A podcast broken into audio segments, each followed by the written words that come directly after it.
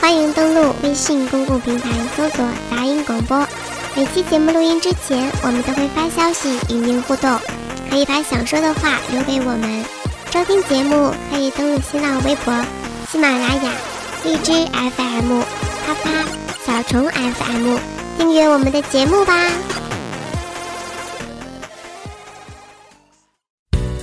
杂音广播好的不得了，杂音广播精明哦，大音广播的哦嘎，杂音广播赞了不得了，杂音广播的歌好，杂音广播巴适的板，杂音广播牛逼呀，杂音广播好犀利喎。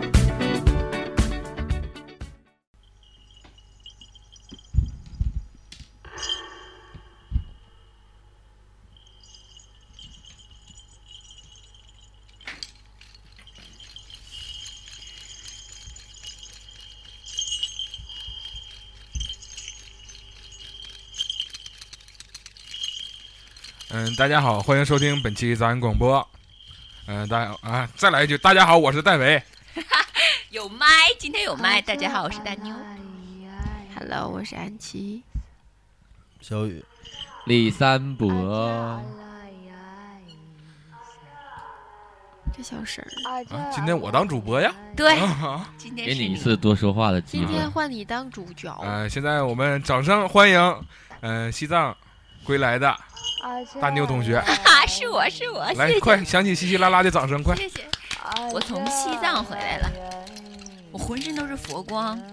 你先介绍一下那个，你这次呃大概的说一下这个行程，为什么会选择去那个地方呢？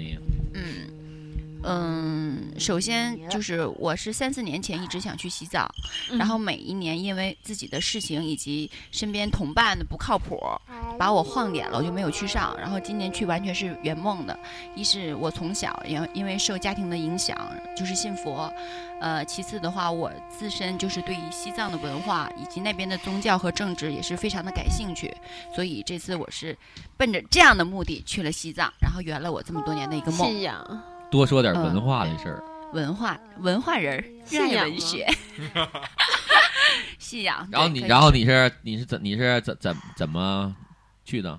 嗯，怎么去？我哭着去的。大姨，这事儿你怎么看？我趴窗户上看的。对啊，你是怎？你是跟朋友一起啊，还是自己啊？还是、呃、还是旅游团啊？还是自助啊？和我最好的一个姐们儿发小，我们一起去的。然后在这里非常感谢她能陪我去圆梦。我们是在那个网上订的一个旅旅游团儿，是半自助游的，就等于我们没有说在一一定一个地方集合，大家一起坐飞机。嗯、我们就是两个人从北京坐飞机去的，飞到了拉萨，对，然后在那边下了机，就有人去接我们，然后去房间。去那个酒店睡觉，睡 了七天回来了，所以七天就这么来的。所以他们就没有安排行程是吗？就有安排行程。对我们第一天到拉萨，然后是中午到的，嗯、呃，哎，差不多是中午到的。到了以后，我们当天我们就自由活动，然后第二天就是开始转布达拉宫，以及当时那个就是大昭寺，都是拉萨市内这样的去转。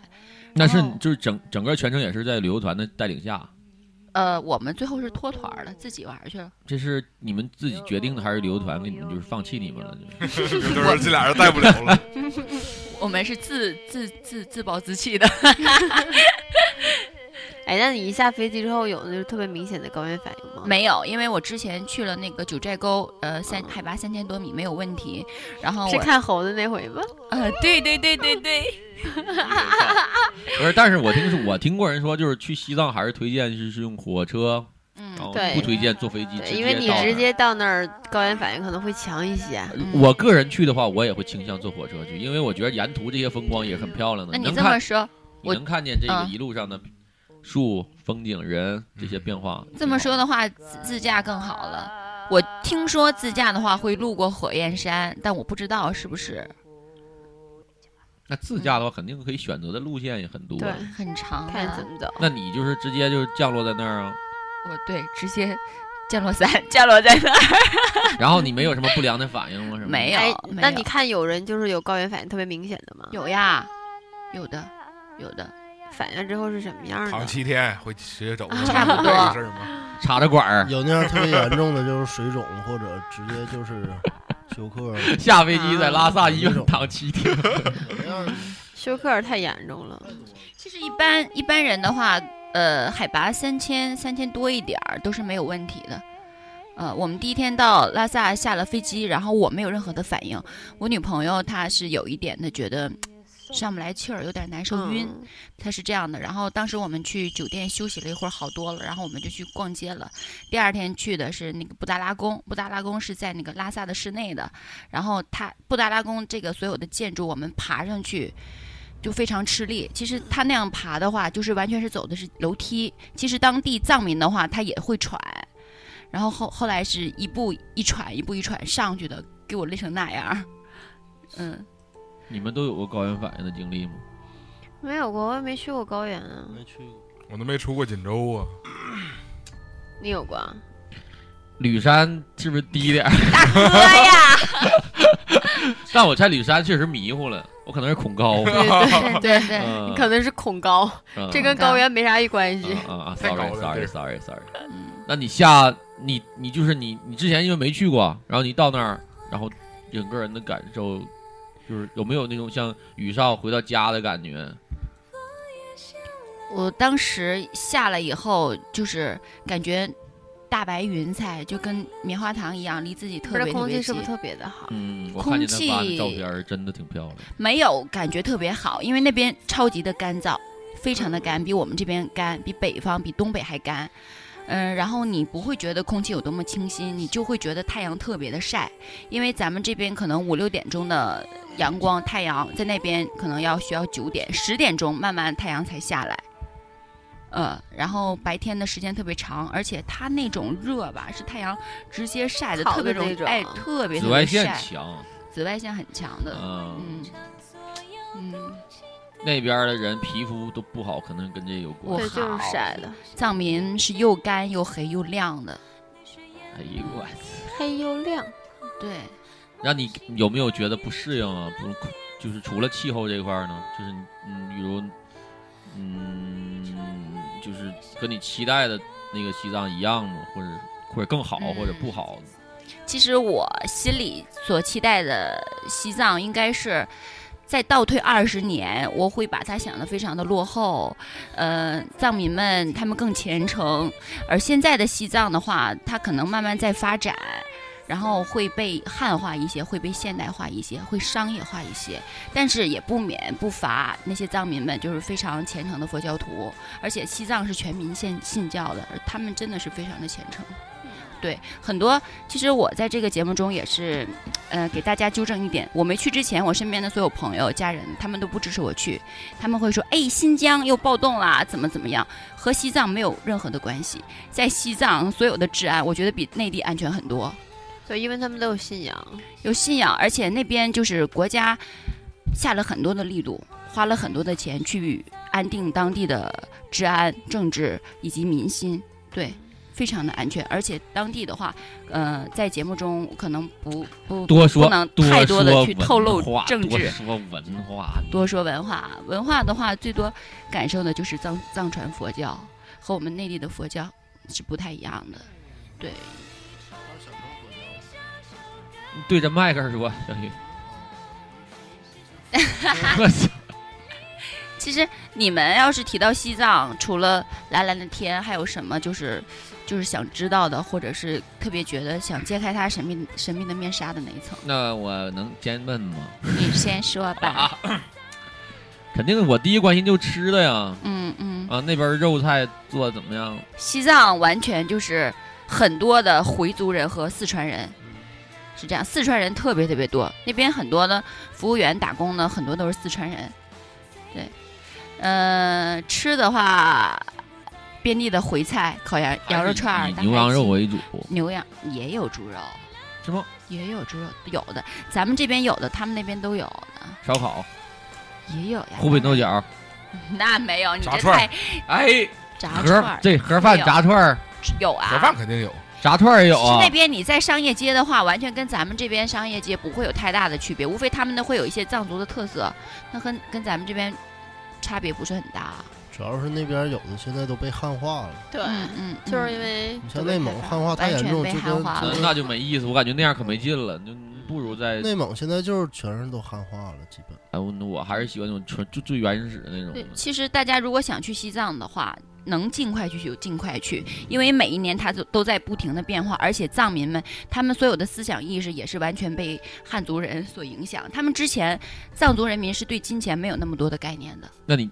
现在不，他们都很会赚钱，很精明。我我但是藏藏民，因为他们全民信信教嘛，他们就是 就是今生挣的所有的钱，家财家家产家财家产万贯，他都不会给子女留，他都在死之前捐给寺庙了。给游客都捐给寺庙了。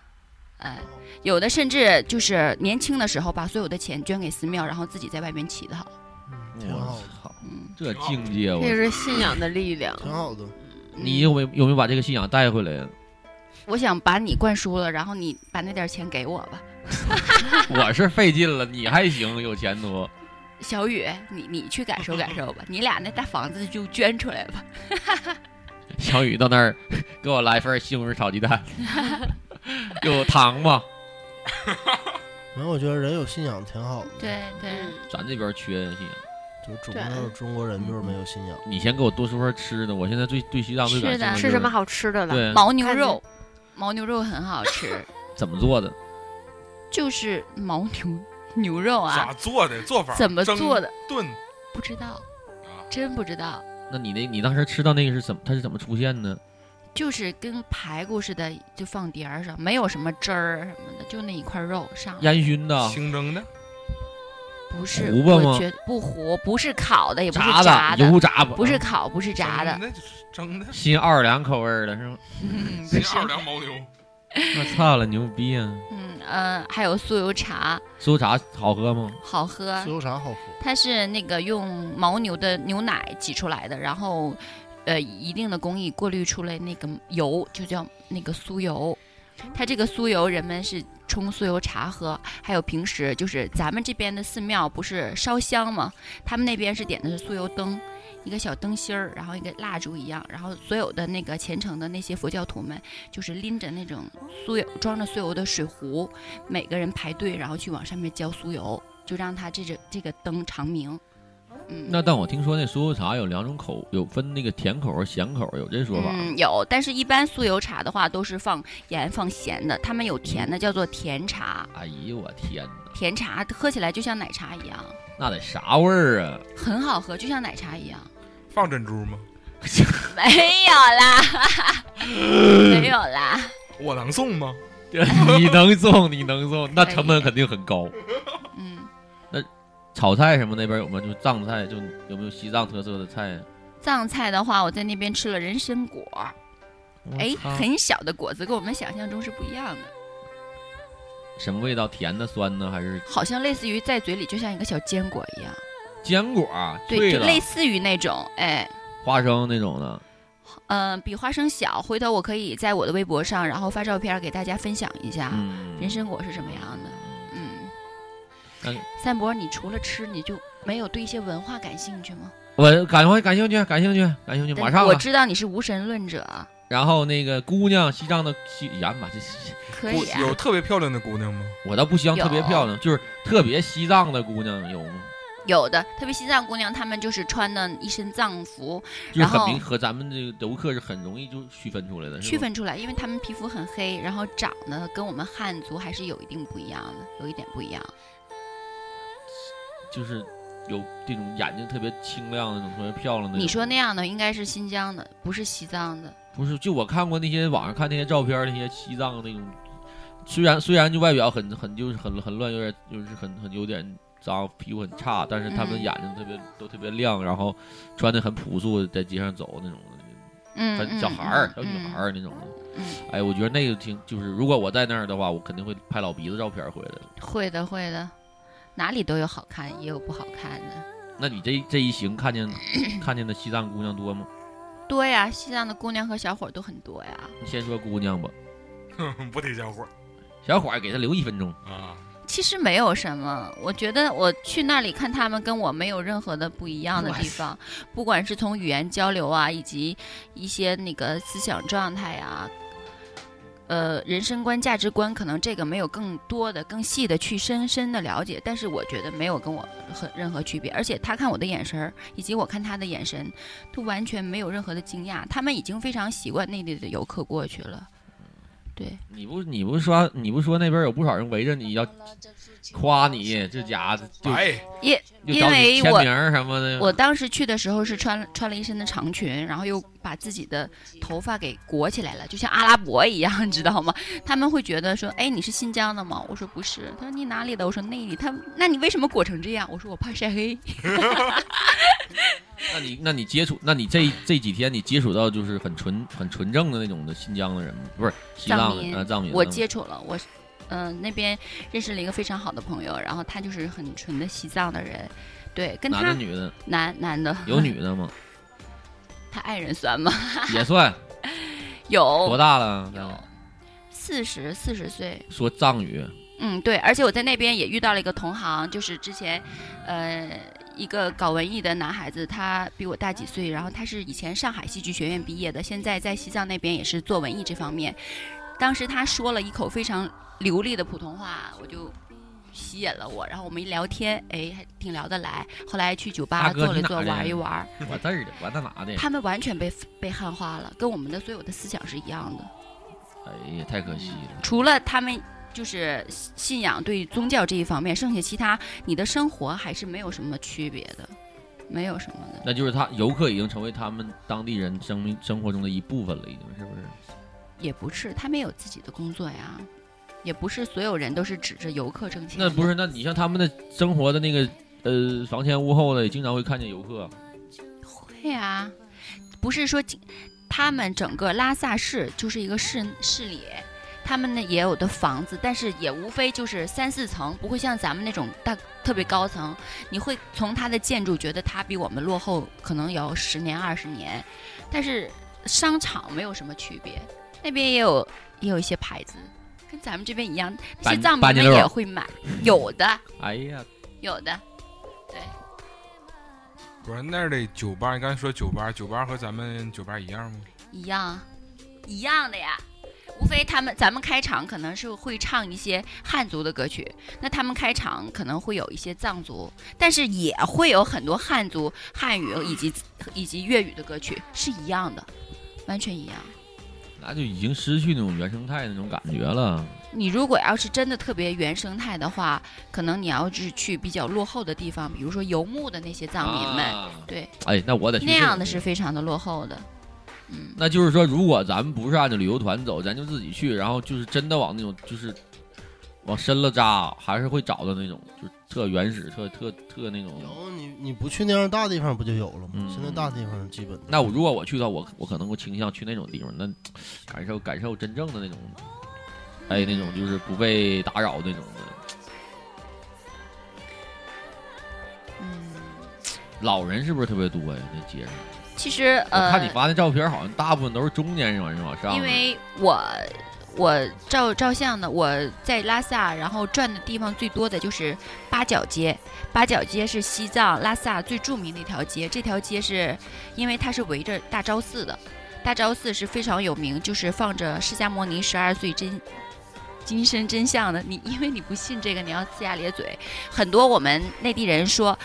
大家那个就是磕长头走万里路，是为了去大昭寺去那里拜。对，然后那个八角街，它就是在大昭大昭大昭寺这儿。然后我在那边转，就是你会看见很多的藏民们，他们年龄很大，然后皮肤很黑，然后右手转着转经筒，在那边走着，就围着围绕着那个顺时针那个那个巷子那样走，那叫走经转经，然后口里嘴里念着经，甚至有的人在那儿磕长头。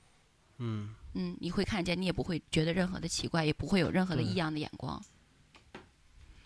嗯，所以大家如果去拉萨的话，我还建议去八角街看一下，因为那边有很多的那种佛珠、呃藏式的呃饰品以及工艺品。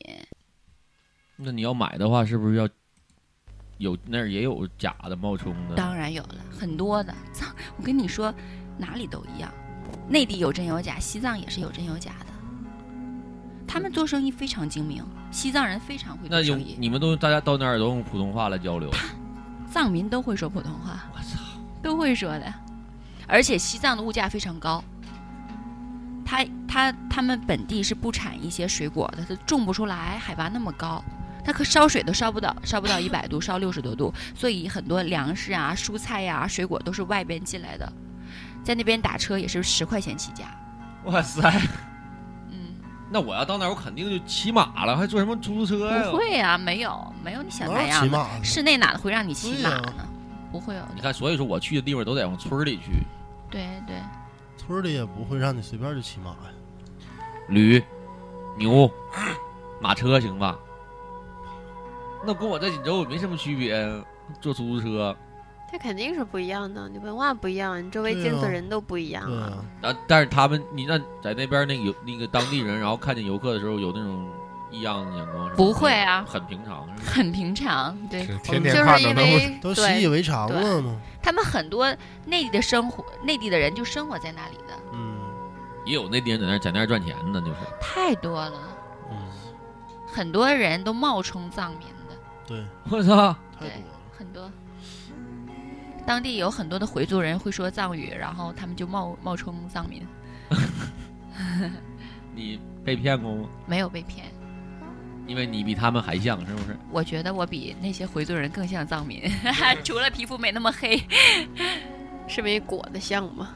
嗯，我觉得我比他们虔诚吧，有。那你那你到那儿在吃的在吃的这块儿的话，你觉得有没有什么不适应，或者说有什么？哎，这口味特别不特别特别好，或者特别不好，有吗？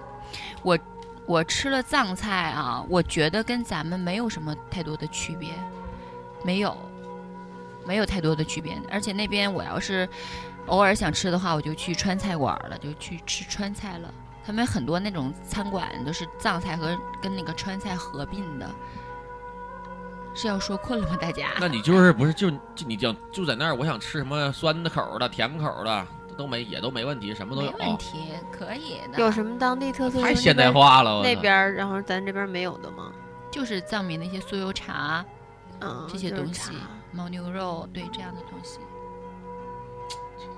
但是这个就是这两块吃的，那牦牛肉对我来说吸引力是够的。你就好肉口嗯，我比较感兴趣。牛肉干牦牛肉，那说白了，像他那么说的，我感觉就像大牛肉干一样。大牛肉干真的，你放到一盘里边，然后就就吃呗。肉食动物。那住呢？住哪儿了？住街上了。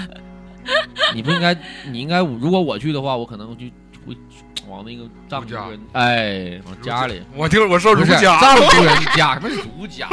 藏族人家，藏族人家不是七天吗？对，七天。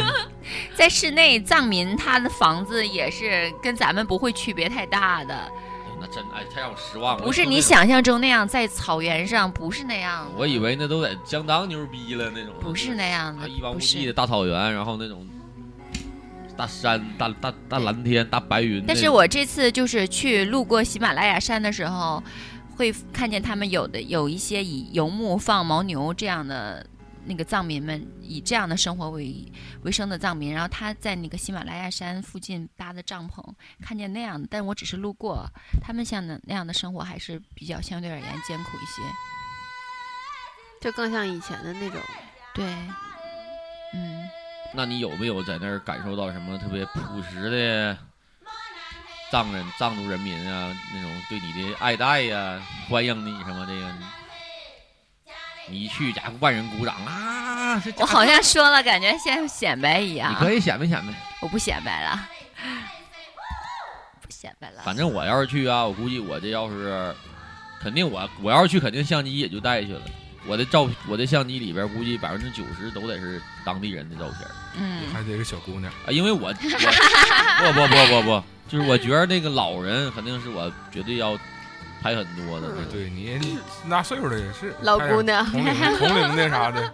但是在西藏有挺多地方它是禁止摄像的，禁止拍照。为什么？只要进了寺庙就是禁止摄像。你放心，你放心，这个不用告诉我。寺庙里不进寺，他就不进去。我在那儿我不照相。他无神论者。对我我我去过寺庙什么，我也不在那儿照相。是因为那里边没有小姑娘吗？我我就是不涉及他，我也不我也不触及他，就是我们处在互不干预的状态下，嗯，和平友好的在这个是平行宇宙上生存。嗯，其实，在西藏，藏民们不自由。因为由于当地政治的问题，他们很多跟别人聊天，以及你的手机打电话和发微信，他们有一些敏感的都不去说，不不谈政治，而且包括过呃去一些呃比如说八角街这样的商业的地方，以及布达拉宫这样的地方，你都是需要过安检的，你的液体都需要过安检。液体？对呀，你带的液体的东西肯定过安检啊！你想什么呢，大哥？歪人，他想唾液呢。嗯。那你你你先你他直接过安检之前把人抽干了。你说说吧，说说。我寻思那肯定旁边就是安排一个地方，然后都是大房间，就把你把你的液体都占了。哎，我都对不起，对不起。嗯，你说说你这几天这几天行程吧，都干嘛了？我第一天到拉萨以后，然后是中午、下午在酒店休息了一会儿，晚上就去了八角街逛街。第二天呢，我是去了布达拉宫。以及大昭寺，然后第三天是去了纳木错，去纳木错。你慢点，你慢点。布达拉宫怎么样？非常漂亮，跟钱上一样。哎，这哪个多多少钱？多大面值上面有布达拉宫的？五十吧，老的。我忘了。嗯，反正我记得是。忘了，忘了。对。就是感觉特震撼吗？有那种。我觉得布达拉宫给我最震撼的东西是里边就是每一世的那种达赖喇嘛他的那个就是灵塔，他灵塔是。外边你看着所有都是拿金子刷的，嗯，对他那个西藏所有的有钱的地方体体现在什么金银珠宝，他的金银珠宝不像咱们钻石或者是戴身上，他是把所有金银珠宝都刷在灵塔上，以及放在墙上画在唐卡上。炫富。对他所有的唐卡那个画，你看见的金色肯定是金子，银色是银子，绿色是绿松石，红色是红珊瑚，这样画上去的。所以就是在死后把钱财都捐给了这种地方，对对对，寺庙什么？对，所有寺庙这样金银珠宝全是那些佛教徒们捐赠的。哎，那个灵塔下边可能是有一层，比如说里边有青稞酥油或者怎么样。哎，那你说会有人去偷那些东西吗？没有人会偷，没有人会，就是外来的人也不会吗？他很多看着的喇嘛以及当时安保都会有看着的。灵塔中间就是那那那个达赖喇嘛他的尸体。也没有也也没有人拿小刀上上去刮刮金子什么的。你你你是手碰不到的，有距离都给你围上拦上了。然后我们参观布达拉飞刀飞刀呢？小李飞刀是吗？哇塞！我一听见这个，感觉西藏我就更想去了。嗯，我觉得你这种就是。对于西藏这种文化以及宗教不是很感兴趣的人，你可能去了去那边就无非就是看看蓝天，就是拍照片去了。对我就是要不我也是去拍照片。但是我这次去主要是去体验他当地的文化，以及他比如说喇嘛班禅，以及和我们的政治有什么样的关系，是到底是怎么个情况？去西藏就应该去转山或者去看那边信仰。嗯，我觉得你要去到那儿就应该融入到和他们一样。我我之前看过那个关于转山的电影，嗯，给我挺震撼的。但是，呃，你要让我照他那么骑那么一圈，我估计费劲。但是那那一趟的旅程，我还是挺提倡的，就是去感受一下，挺好的。哎，那儿的路面是都是土道吗？还是也像咱们跟我们室内一样？是一样的，一样的。在我的印象中，我以为那边就是就是挺落后，然后没有那么多被汉化，就是路面可能都是土的，然后每天可能。就是风沙特别大的时候，可能会有尘土飞过来那种的。你就想想三线城市，现在我们的三线城市倒退十年的样子，就是现在的西藏。倒退十年、十五年，它的楼没有那么高，就就是三四层，就是那样的。也是像那种楼房是吗？对，也是这样的楼房。我以为小白楼房，就以前的那种，就是像大的那种平的房子之类的，就是最高可能就两层，没有再往上的。有三层，但不会有太不会有太高的。那你说说那什么吧，布达拉宫这块儿，你给我们讲讲吧，你都干嘛了？布达拉宫只是参观的，布达拉宫是所有从呃第一是达赖喇嘛到现在的达赖喇嘛所有的灵塔，以及那些达赖喇嘛他们就是呃学习经文、接待顾客呃接待会客，不是顾客 会客，以及他那个住宿的地方。大喇嘛那儿有个超市。掌嘴，是这样的。你在那儿有什么感悟吗？作为一个俗人，咱俩谁是俗人？第三俗。嗯，感悟的话，我觉得可能要说的更多的是宗教，然后不适合在节目中说。嗯，我还是怎么说呢？说到底，我还是非常喜欢西藏的文化。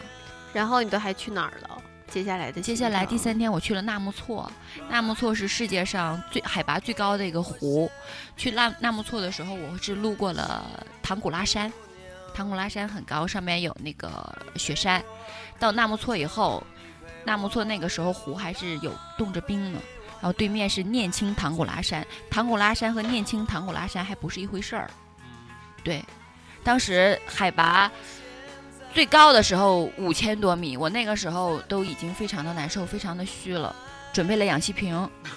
即使我大口大口的呼吸，我觉得我是就是在蹒跚的走，每走一步我上不来气儿，然后走走那么三四步，我要蹲下来休息休息。那算高原反应吗？高原反应，缺氧。嗯，然后当时吸完氧气瓶以后觉得精神了，可是呼吸几口气以后还会很很虚很难受。上不来话，你的大脑在砰砰砰的胀，你说不清楚那种难受。那去一次其实还是挺遭罪的，对，挺遭罪。哎，你说那要是西藏的人像是回到，就是来到我们这边，也会有反应吗？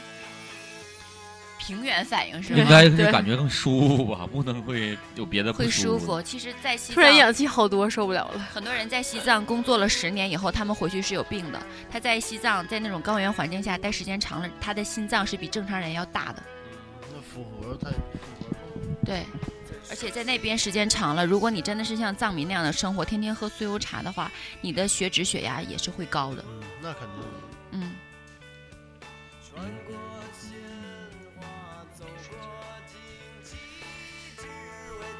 接着溜达呀，还等着你呢，我这儿。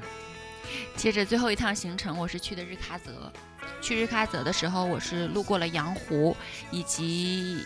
雅鲁藏布江、喜马拉雅山和红河谷，路过这样的地方，是假，真的是特别漂亮。然后最后到了日喀则，这次去日喀则主要是去的是扎什伦布寺。我们之前在拉萨去的是布达拉宫，它只要呃里边主要是达赖喇嘛。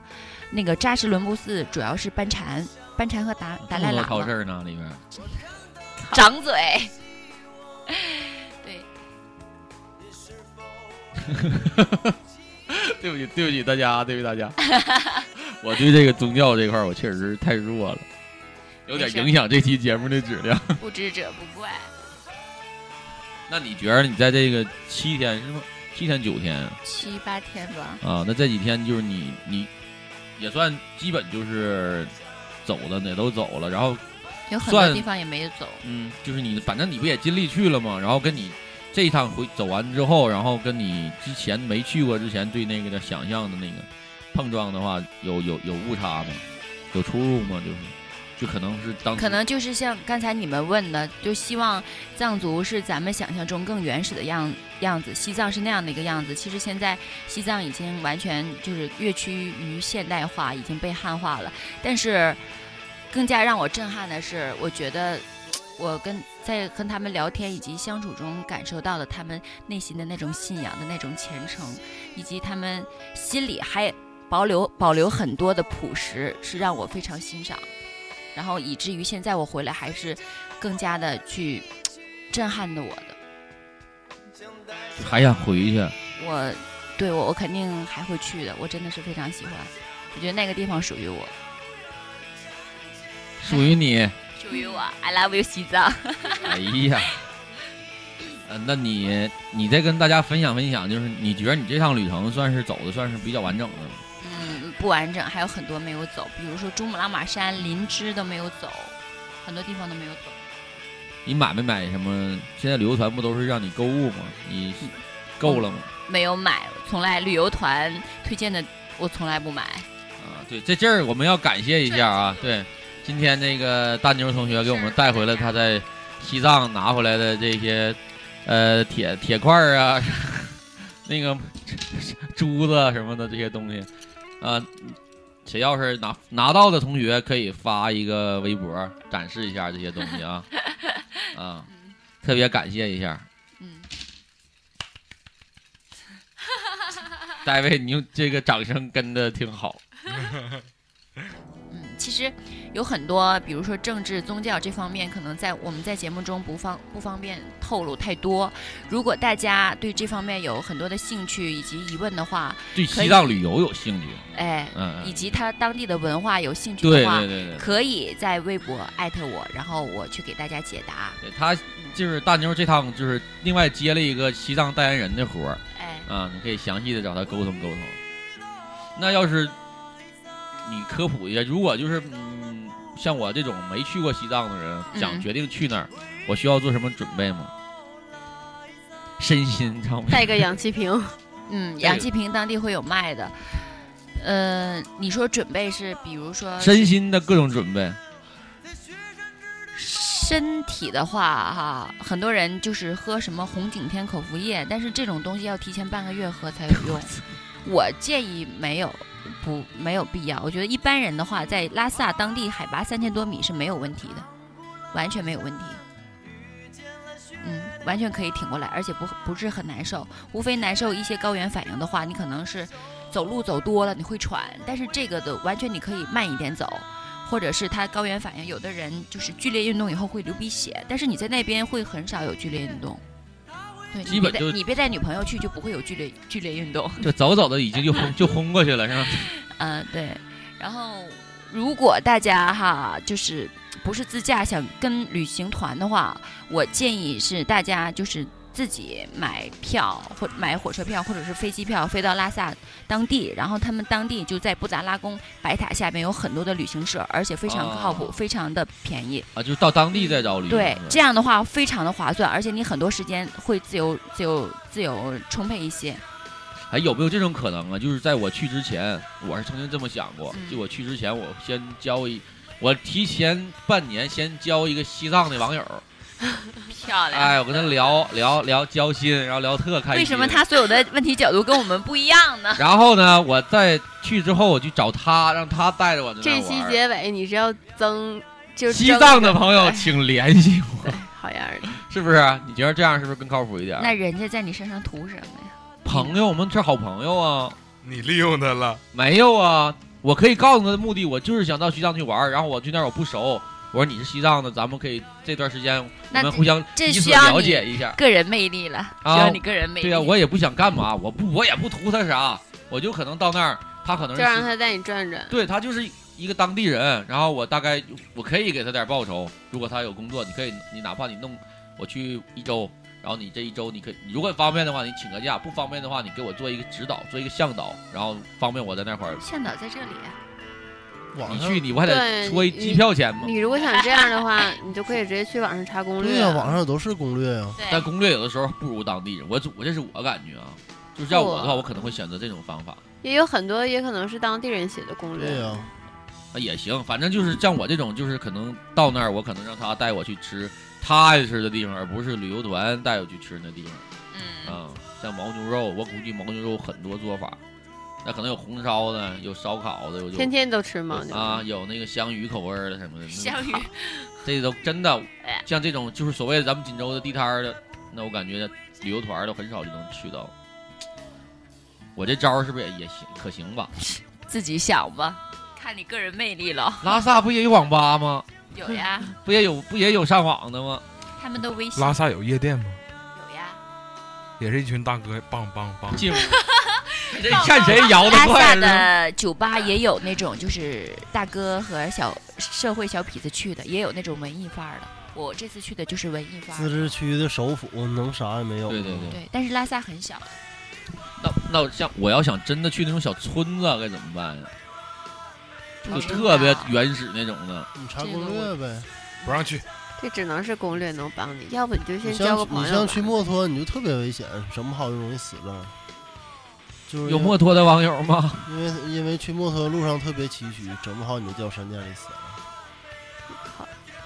好，这这这趟路程很多都是在山上走的，然后确实，它有的山是修了很长时间，然后修了两千公里，去死了两千人，完全是靠人去堆了那一条路。我反正我对拉萨的了解都是通过那个图片，通过电影，然后我也看见过一些，就是在那边有那种就是呃三拜九叩的，然后一路从家就是去他们要朝拜的一个地方，然后这一路上他们会发各种愿。就我看过那种的，就是发那种什么禁言的，他们都不说话，就用自己的这个去换取家人的健康。可能家里人某一个人有病了，亲人，然后他们就会带着点干粮，然后就出发了，三拜九叩这一路上，然后不说话，就禁言那种的。我操，那种我特佩服这劲儿，还是女的，一般都是女的，这样女的非常多。对。我之前去咱这边那个外国老母，然后就有一个 好一下弱爆了，不是，真是这个他就是为了他家孩子祈福，然后这一路上就所有台阶都是跪着上去的，就是每到一个台阶就是磕一个头，就像他一直是一直是这么就是跪着，连跪带磕到顶上的，嗯，太牛了，这就是属于有信仰的人，他就信这个。我对这一块我不想在这里说，怕。不好，我有机会，谁想跟我聊这个？哎，你可以私信我，咱们在私下里，我有我也有好多话要对着针对信仰这事儿事儿。好吧，嗯，谁有最近有旅行的计划呀？有吗？你们俩想来着，但是时间太短了，没有时间。你们俩是不是应该有有个事儿要跟咱们说一下啊？在在在大妞去西藏这几天，是不是发生了一些什么事儿呢？快雨上，把你的手臂护骨。发生啥事儿？发生啥事儿？没，就是我跟安琪俩人领证呢，然后，鼓掌。然后那个那什么，俩人终于走进了坟墓。终于有地方死了。然后呢？然后就是我跟安琪，然后纹了一个小图，然后我就踏上了纹身的不归路。你们俩这纹身这个图案，这个从何而来呀？就是当时想的这个图，对，小鱼想的这个构想，然后让那个钟哥设计了一下，然后就是做成成品，就是我们俩一就是一直是在修改中。钟哥说什么样什么样，我们想要个什么什么样的，嗯，对钟哥的手艺满意吗？有没有扎脱了皮？钟哥，对不起啊，钟哥，对不起。目前没脱皮。钟哥，钟哥应该听过我们节目的人应该都了解钟哥。钟哥是我们最好的朋友，也是御用纹身师御用纹身师啊。钟哥的手艺，而且人非常好。对，我觉得钟哥做活挺干净，就速度挺快的。钟哥很牛逼，钟哥牛逼。啥时候给我纹啊？钟哥，你别着急，我马上就有时间过去找你去了啊。这扎了好久了，我都扎上了，你还没启动。你你你给咱们听众形容一下你俩的图案。回头发一下你们的图案。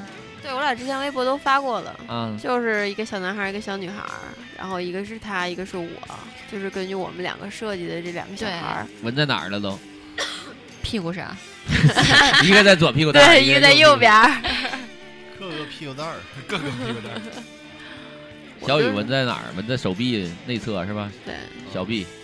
他是因为已经没有地儿了，其实那是我喜欢的地方，但是我闻不了。是，我是真没地儿闻了，关键是。然后我就闻了一个相比较隐蔽一点的地儿，小腿上。嗯，对，就脚踝内侧。嗯，挺好。他们俩的图案，反正咱们都看见了，其实很牛逼。嗯，跟他们就是本人非常相符。对，这个被经被经过那个钟哥设计之后，这个两个小人儿就是活脱的，是他们两个的，嗯，缩影。缩影，缩影，尤其安吉那 一双美丽的大眼睛。瞎说，我是眯着眼的好吗？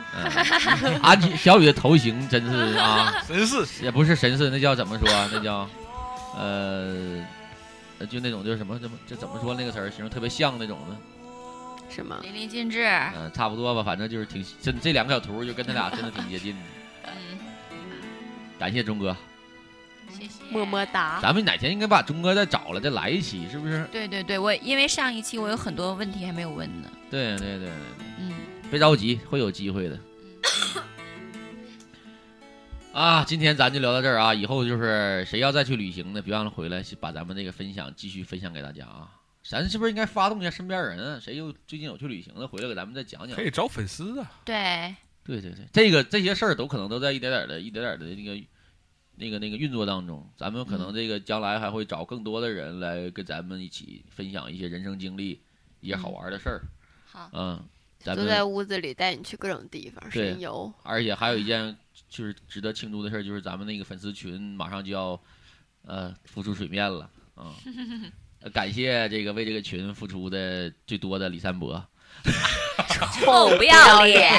看看群主是谁好吗？是我，是吗？不是啊，这儿呢好吗？连群主是谁都不知道，我还在这这好像不是他你在群里吗？请问？还有咱们那个那个那个牛逼的群长，这个群长这个咱们那个暂时保密，暂时保密啊，他知道啊。等将来这个群公开，然后之后，呃，进到这个群里，你就会看这个群长是谁了。当然，咱们也会在那个群里。特别敞亮一群主。OK OK OK，谢谢大家。你最后给这给这个这个这个这期节目做个收尾吧。用藏语。有点有点开有点开玩了。用用什么？用藏语。藏语。你会吗？藏语我喜欢你怎么说呀？我喜欢你。我也是。谢谢大家，这期就这样了，拜拜。哔哔。外面的世界很精彩，外面的世界很无奈。当你觉得外面的世界很精来，我会在这里衷心的祝福你。每当夕阳西沉的时候，